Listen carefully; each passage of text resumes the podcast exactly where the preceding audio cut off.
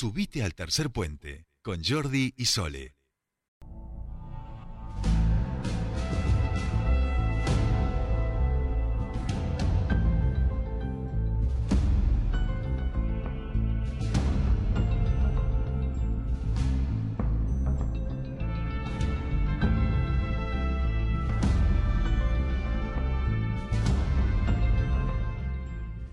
Ya estamos aquí, 15.38 minutos de la tarde y como habíamos anunciado al comienzo, eh, durante esta semana y la que viene nos hemos dado el espacio para poder hacer una suerte de balance del año eh, con distintas personas de la función pública, con el ámbito privado, eh, con las organizaciones sociales. En este caso, en el día de hoy le damos la bienvenida, hasta aquí en el piso de Tercer Puente, al diputado provincial, vicepresidente segundo de la legislatura, el señor, el abogado Mariano Mariano, muy buenas tardes, bienvenido aquí a, Tercer Puente, ¿cómo estamos? Muy buenas tardes, muy contento de visitarlos, a, los dos, siempre que puedo los, escucho.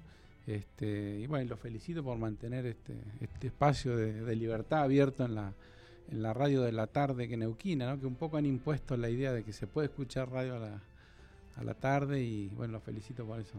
Bueno, Bueno, muchas, muchas gracias. Eh, la verdad que estamos contentos. ¿Para qué nos vamos a, engañar este, con el ciclo? Y bueno, y eso es parte también de, ir generando el espacio para la noticia, pero a veces también para la reflexión y para la charla, que es lo que también tratamos de hacer. Y eso es un poco hoy. Hablamos eh, que hoy a las 20 eh, tienen la última sesión de la legislatura provincial. ¿Qué nos queda ahí de, temas, digamos? ¿Que hay algo así sobresaliente, además de los otros asuntos, esos momentos para, para hacer los balances y demás? Sí, no, el, acabamos de aprobar el presupuesto, así que se trata en particular, eh, hay un financiamiento eh, de China para una obra hidroeléctrica, una, perdón, eh, eléctrica, ¿no? Para llevar energía del Chocón al norte. El norte nuestro se eh, se nutre de energía este, que viene Hablamos incluso, con, incluso de Buenos Aires. ¿no? Con Brillo nos lo ah, dijo, lo tuvimos ahí sentaditos ah, también y Alguito nos contó de eso. Así que eh, de Planicie Banderita, de la línea de Buenos Aires, teniendo el Chocón en línea recta bastante cerca. Así que es una obra muy grande que se va a hacer eh, que se va a aprobar el financiamiento, que son unos 60 millones de dólares, o sea, importante, más de 5 mil millones de pesos, una obra muy grande que la va a llevar adelante Le Pen con ese financiamiento. Así que bueno, hoy a último momento vino la gente de Le Pen, vamos a aprobar también una reforma que hicieron del convenio colectivo eh, y ese, ese crédito importante. Después Cutralco también solicitó una autorización de un crédito, pero de 150 millones de pesos que se los prestaría el Banco Nación Argentina, también un financiamiento muy conveniente. Son los primeros intentos de tomar algún financiamiento de la pospandemia, que nadie quiere sacar un crédito que, porque no conviene ni comprar ni con tarjeta de crédito. Es decir, los intereses son tan altos que... No, no, no. y donde además todavía hay cuestiones del país en términos económicos que no están resueltas y eso no permite tampoco... De cara a marzo, todos de cara a marzo. claro, claro, claro. Así Que, bueno, eso Así que se autorizan, pero bueno, se evaluará en marzo si es conveniente tomarlos o no. El Ejecutivo Provincial lo verá y, lo verá también, en, este caso, la Municipalidad de Cutralcó. Claro. Eh, ¿Qué te parece, Mariano, de este año? Años como siempre, que están un poco atravesados por, por la dinámica política, electoral también. Eh, ¿Cuáles han sido los, temas que a tu juicio han sido bien importantes, más allá de los de al año al año, presupuesto, digo, los que sabemos que siempre tienen que tratar? ¿Cuáles están conformes vos en este caso con el tratamiento, con la aprobación, con saber que efectivamente se le va a empezar a cambiar un poco la vida a algunos vecinos y vecinas, ¿no? Sí, hay, hay temas que son como más estructurales, que a veces se, ven menos en la disputa por el presupuesto, porque le decimos la ley de leyes, pero nadie sabe por qué. Porque ahí se aprueba el plan de gobierno, entonces donde más discutimos cuánta plata va a educación, cuánta plata va a salud, eso este año se discutió mucho y el Ejecutivo Provincial tuvo mucha apertura para esa discusión, que es algo interesante, se dan en ese sentido cosas a favor, que el gobernador no se va a reelegir. Claro. No es que, bueno, el que venga se haga cargo, pero en realidad él no tiene la premura electoral, entonces el Ejecutivo estuvo a disposición, nos permitió aumentar el de salud, el de educación. Es decir, el año próximo el Ejecutivo va a tener un bastante espacio para hacer inversiones en educación, en salud, en, en deudas muy trascendentes que tiene Neuquén con la infraestructura, porque hace muchos años que no se hace una, una infraestructura, me refiero a gran escala, no hacer Sí, nuevas sí, sí. escuelas, nuevos hospitales. Se va a hacer el hospital eh, regional, eh, acá arriba, se aprobó ese presupuesto, y creo que son cosas que a pesar del año de pandemia, en eso se, se ha avanzado. Después, mi evaluación de la pandemia, eh, la salida no es tan positiva como a la entrada, ¿no? Porque era tan tremendo lo que nos pasaba que yo, como muchos, decía, vamos a salir mejores. Bueno, no, no pasó. Al menos No, no. estaría pasando, estaría vamos a decir, claro. Estamos igual que antes, no hay magia. ¿eh? Pero bueno, contradice un poco las reglas de la naturaleza, porque cuando a uno le pasa algo muy tremendo, se te muere un familiar o tenés un accidente muy grande, o- parece que, que la familia reacomoda, pero como sociedad pareciera que no. Le seguimos pagando poco a los médicos, murió un chiquito que lo mató la pobreza, además del responsable eh, Material. material, pero la para que muera un chiquito así, no lo tienen que haber atendido un montón de veces. Dicen que fue 10 veces la guardia del hospital. No lo tienen que haber escuchado los vecinos, no lo tienen que haber escuchado la policía. Eh, va a haber un responsable penal, pero creo que hay una responsabilidad muy Social. grande de la sociedad. Y me da la- eh, comparto y, y le- me da la sensación que, que por eso nos duele tanto y al mismo gene- nos mezcla el odio con la pena, con la bronca, Claro. con esas cosas donde también nos sentimos interpelados, ¿no? Y sí, sí, por eso me, mm, a mí me parece trascendente que, que el gobernador haya dicho eh, no es un caso aislado, porque eso abre una discusión, si no es un caso aislado, bueno, ¿qué, qué hacemos? Y, y- y- y comparto lo que decís. No digo que todos somos igual de responsables, No, porque claro. hay, No, hay un no. tipo, un asesino que lo mató, por supuesto que la justicia le caerá con todo y él va a ser el... Pero me parece que no tiene que ser el chivo expiatorio. El chiquito muere por una situación de, de marginación donde eh, no es solo que el Estado no te atiende, porque el Estado, ¿quién compone el Estado? Si yo soy un adulto, y a mí me dolían las declaraciones de los vecinos, ¿no? Que decían, no, escuchamos golpe a la noche, no escuchamos. Bueno, ¿y qué pasa? No, no hacemos nada. Es decir, creo que vamos evolucionando a, una, a algo distinto. Quizá cuando nosotros éramos chicos, si un hombre estaba pegando al hijo, de- diríamos lo está educando o dirían nuestros Claro. abuelos, pero hoy los tiempos cambian. Si vemos que alguien le grita a una mujer o si un marido le está pegando a la mujer, creo que todos tenemos la obligación de, de Pero ahí hay un ¿no? poco, me, me quedo también con lo que decías recién, Mariano, me parece que hay un poco de esta falta de lo que creíamos que iba a cambiar y no cambió, Mm, ¿no? mm. Esto de, de- de- de mirarnos a ver si a mí me, si a mí me, perjudica es cuando yo actúo. Digo, es un poco lo que, lo que, lo que ha vivido en la historia de nuestro Sí. país y creíamos que con esto íbamos a obtener un, poquito de empatía, íbamos Mm. a ponernos en el lugar del otro y tratar de mirar en la salida colectiva, que es lo que Claro. estamos esperando todos, ¿no? Sí, sí, yo eh, coincido, es decir, eh, Le sumo lo, lo global para que no nos Sí. sintamos Claro. que, ¿no? Digo, porque esto que estamos viviendo Mm. acá y que lo estamos poniendo sobre la mesa, también creo que sucedió a nivel global, ¿no? Las respuestas que se pensaron supranacionalmente han llegado tarde, digamos, ¿no? Creo que, Sí, que hay ahí un... Sí, las no solo las vacunas llegaron tarde, porque dicen, bueno, llegaron las vacunas tarde a África, pero no es solo las vacunas. No hay ayuda económica para, Claro. para salir adelante, no hay intercambio ni siquiera de médicos, no hay... Cada país decidió salvarse como podía y pasó lo que eh, sospechaban. Los países ricos se apoderaron de las vacunas, de la tecnología, ya están por la tercera dosis y el resto del mundo arreglándolas como, como se puede. Pero en política, digamos, en, en mi accionar político, yo siempre tuve una cuota muy alta de pragmatismo, es decir, milito por una idea, milito, pero pienso que hay que lograr cosas. Si, si no, dejaría de actuar en la, en la política partidaria.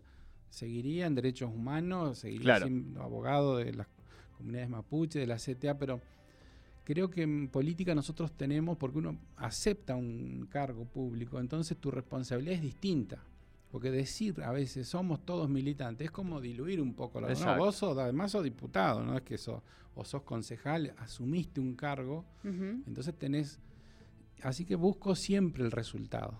Busco siempre el resultado en, eh, en que lo que hacemos por ejemplo, te cuento lo de Rincón de los Sauces. A mí me interesa mucho eso, eh, que se haya aceptado que ese, ese municipio va a tener un yacimiento.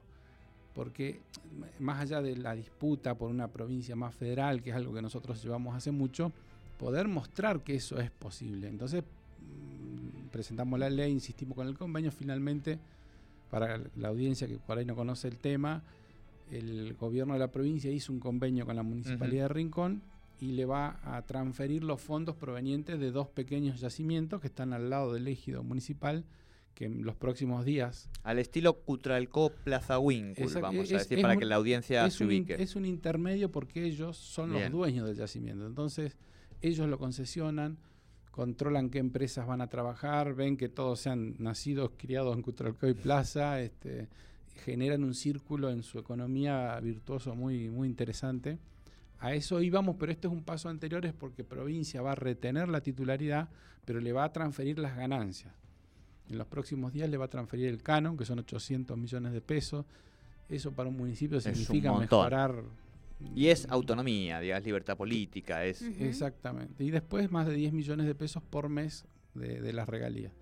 Eso que eh, algo luchado por la gente de Rincón, porque yo solamente lo, escribí, porque fui a Rincón, me reuní con el intendente. Lo interpretaste, digamos, en la legislatura. Claro, y ellos, justo Rincón no tiene un diputado de su zona, entonces le hice de, diputado de Rincón.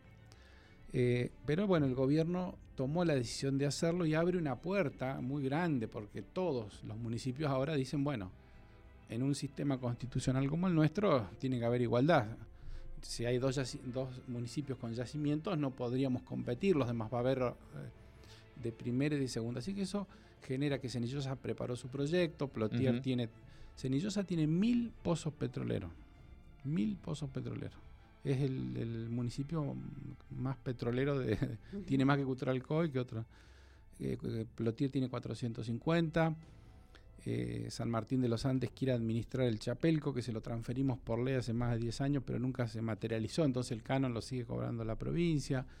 Que, o sea, cada sector, cada área, cada región tiene riquezas para poder ser parte de alguna manera y lograr lo que eh, al comienzo de esta charla teníamos, que era para que haya democracia, para que haya federalismo, tiene que haber autonomía económica y política, si no, sos un empleado del gobernador.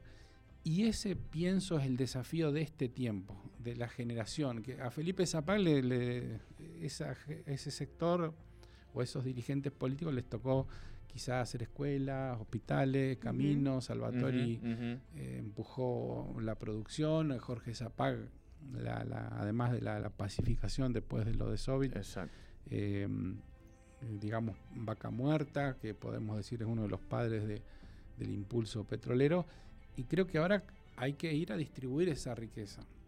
Si no vamos a hacer lo mismo que criticamos con los porteños, como que toman todas las decisiones y nosotros repetimos ese esquema en nuestra provincia. Y, me da la sensación que también es algo que hoy está eh, demandando la ciudadanía, porque creo que quienes menor costo político en todo este proceso electoral que hemos vivido han sido justamente los, los intendentes e, e intendentas que son la política pública más clara y concreta, digamos. Uno ve acá en la ciudad de Neuquén mm. si hay obra, movimiento y dónde van sus impuestos, digamos, ¿no? Si le cortan la plaza, eh, si se, digo, todas esas cuestiones que, se ven y que a veces en, otras discusiones cuesta mucho más ver lo, etéreo, ¿no? Me da, me da la sensación que, que los gobiernos locales vienen tomando un protagonismo muy fuerte en la, en la dinámica social y en ese sentido también aprovechamos para, para ir metiéndonos en lo, en lo electoral, ¿no? Eh, ¿Cuál es un poco la, valoración que haces de, este proceso?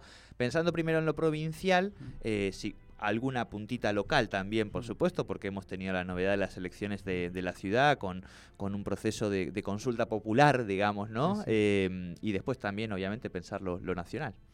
Sí, nosotros tenemos siempre una mirada muy local estamos muy contentos con la, alianza con Mariano Gaido. Eh, pensamos que se está haciendo mucho en la ciudad, que se avanza eh, como se había comprometido. Hay cosas que pueden salir un poco mejor. Ah, eh, se han cometido errores con respecto a la península Iroqui, por ejemplo, que la empresa entendió que el camino iba por un lugar. Pero bueno, esas equivocaciones son por hacer, ¿no? Un gobierno municipal que quiere abrir toda la costa, que quiere generar loteos. Eh, yo participé muy de cerca con respecto a Casimiro, la, una toma, porque desde las elecciones hasta que asume Mariano la, la intendencia se produce una toma de más de 3.000 familias. La salida anterior siempre era represiva, causas penales. Bueno, ahí trabajamos incansablemente haciendo acuerdos de a 50, de a 100, de 200, buscándoles alquileres, incorporándolos a loteos sociales. Se acaba de hacer el acuerdo con el último sector y, eso creo que es distinto a lo, a lo que ocurría. Es decir, gente que tiene reconocer el problema y, llegar a un acuerdo eh, razonable, porque donde van ahí van a pagar los lotes, no es que se les va a regalar los lotes de servicio en un determinado plazo. Bueno, eh, ese, ese, este modelo de la, de la ciudad a nosotros nos gusta y ojalá se pudiera eh, traspolar a nivel provincial.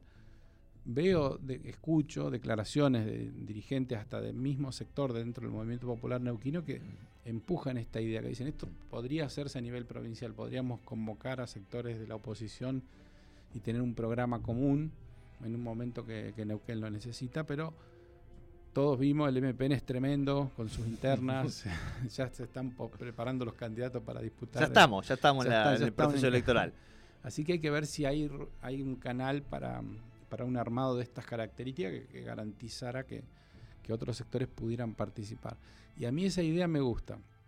En, disidencia con Ramón Seco, con quien hemos compartido muchos años, que él convocó un frente todos contra el MPN, bueno, eh, dijo el FID, el Cambiemos, bueno, que son sectores que no me los imagino eh, pudiendo trabajar con ellos. Tuvimos una foto muy graciosa del, Congreso de la Nación, no sé si la viste, de Milei, que no sé quién los puso sentaditos juntos a, los libertarios y al FIT, digamos, ¿no? En la en el, Congreso, están juntos, veremos esa foto, ¿no? Sí, es tremenda, sí, Esa ha sido una picardía de masa, de juntos, es tan grande el Congreso. Nos regaló la imagen, nos regaló la imagen.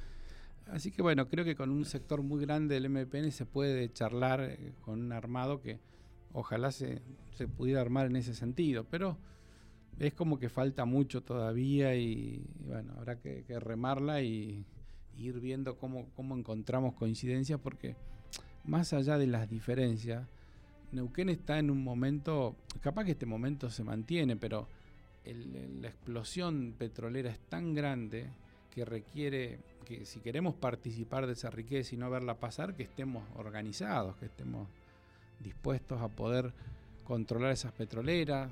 El, aumento nos trae más dólares, pero también nos va a traer más daño ambiental, más perjuicio, eso es más costoso reparar el daño que se hace, así que creo que hace falta una unidad en la provincia, ¿no? Eso creo que eso es muy muy trascendente que se logre. ¿Y el proceso nacional, cómo lo, con qué evaluación haces? Bueno, nosotros caminamos dentro del frente de todos, ¿no? Eh, yo no soy justicialista ni peronista.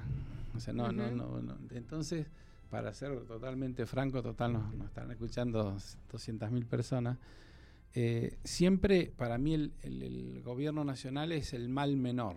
Es decir, eh, el frente de todos, con todas sus limitaciones, con todos sus problemas, es el único dique de contención a una derecha eh, neoliberal que te arrasa con todo, que te privatiza todo, que se endeuda, que...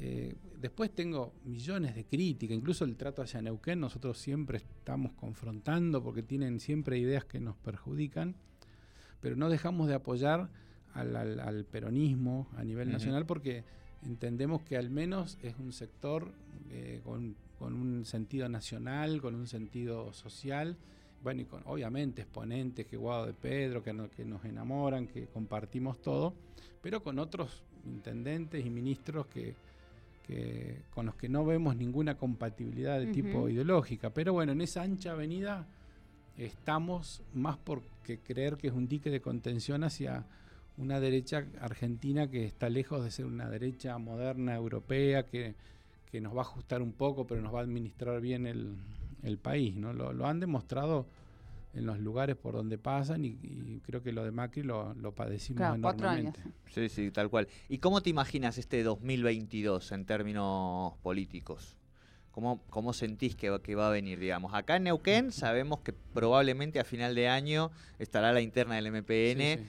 Que eso eh, es la que define el tablero político, digamos, ¿no? Un poco. Y allí seguramente capaz que se, se animan, como hacen todos los años, a, a anticipar las elecciones para diferenciarlas, ¿no? De, de las nacionales. Así que creo que ahí estamos medio ya lanzados, Sí, digo, sí. ¿no? Pero en lo nacional, Sí, yo, sí. eh, es decir, eh, si tuviera que mirarlo a Alberto solo tendría poca expectativa porque veo un dirigente político con poca reacción. Pero él, él integra el peronismo con Cristina, con Massa y, y- y creo que está demostrado científicamente que saben adaptarse a, cua- a cualquier situación. Y el país, al, al igual que Neuquén, el país es rico. Nosotros tenemos un país con una pampa húmeda tremenda, con unas vías na- navegables este, eh, de Rosario, es- la vaca muerta, es decir, creo que eh, para mí van a tomar nota de la, de la, la golpiza electoral que fue más tremenda de lo que se acepta y que yo, yo creo que hay que aceptarlo lisa y llanamente. A mí no me gustó para nada que se festejara como si se hubiera ganado, después hizo un acto. Porque en la, en la democracia es así. Nos costó mucho esto. Bueno, la gente te da un mensaje de que no estás haciendo las cosas bien. Me parece que hay que tomar nota y hacerlo. Bueno, Claro, o, o en todo caso, no creerte el argumento que esgrimís Claro. Que en términos ex- comunicacionales, digamos, pero para dibujarla un poco, Pero ¿no? los peronistas son así. Festejan y yo creo que van a reacomodar la- las cargas. eh, y les tengo fe. No, no hay que pensar que Alberto es de la Rúa ni que Cristina es este, porque son dirigentes de otro peso, de otro nivel y para mí van a, van a encaminar. O sea, tengo expectativa de que, de que el país se, se encamine y se logre nuevamente un consenso que es a base de políticas sociales más inclusivas, mayor distribución de la riqueza, que, que es un poco el camino que, que se había comprometido en, las en las elecciones. Bien, Claro. bien. Vamos a hacer una cosita. Nos queda nada porque tenemos que ir a las noticias eh, en estos Preparamos momentos. el, el brindis de Mariano. Preparamos el brindis. Vamos a las noticias, volvemos y así cerramos la nota. Muy bien. ¿Listo? Vamos a las noticias, estamos hablando con Mariano Mansilla aquí en Tercer Puente, pausa mínima y ya venimos con el brindis.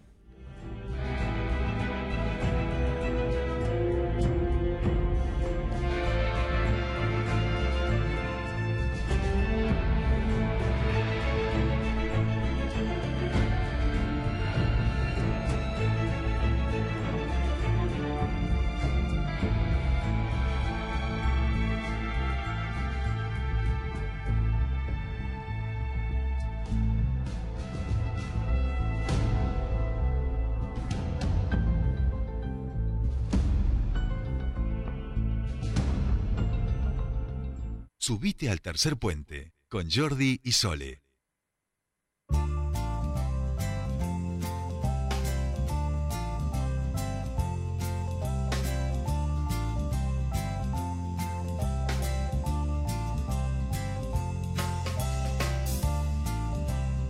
Seguimos y son las 4 y 4 y 4 segundos en toda la República Argentina. Estamos aquí con Mariano Mansilla, diputado provincial, este vicepresidente segundo de la legislatura, charlando con él desde lo que es este balance de año, desde su mirada, desde la perspectiva de su espacio político y pensando un poco cuáles van a ser las claves, las orientaciones y las cuestiones a tener más en cuenta. Mariano, te agradecemos mucho y como a cada invitado o invitada, eh, les vamos a pedir que nos graben este brindis. El brindis, eh, la política tiene que ser esperanzadora, mucho más en, estos tiempos que venimos, ¿no? Después de tan golpeados. Yo siempre hago la, la- la metáfora de- del tsunami, que creo que fue la pandemia y que ahora recién nos vamos levantando, vamos mirando, pero está todo roto y tenemos que ver cómo entre, entre esa rotura y estos procesos que vamos sintiendo vamos construyendo esperanzas y, y nuevas épicas para nuestra sociedad. Así que es el brindis de, de Navidad, de próspero año nuevo y que después nosotros lo vamos a, a compartir en nuestras redes sociales con el, con el resto de invitados. Mariano Mansilla, su brindis entonces. Bueno, brindo por un- una sociedad más justa, más igualitaria, por memoria y verdad y justicia, como siempre, y con respecto a Neuquén, por un Neuquén más federal, que es el desafío que tenemos eh, en los años venideros. Así que salud y buen año, buena vida para todos.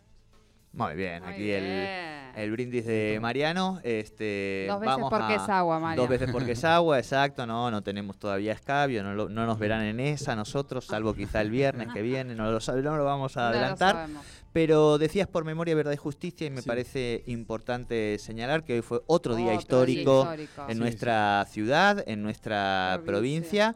Eh, y veíamos en tus redes una foto del hoy y una foto de 1985 eh, compartiendo con algunos protagonistas que, Sí, que sí, también estuvieron hoy y que es significativo de lo que tiene que ver con esta etapa democrática y de demandas de, de memoria, de verdad y de justicia, ¿no? Sí, son. Este creo que es el séptimo juicio ya de la escuelita. eh, eh, fuimos a acompañar a, bueno, militantes, compañeros, bueno, mi vieja Sara, que todos Sí, conocen, que es la presidenta de la PDH.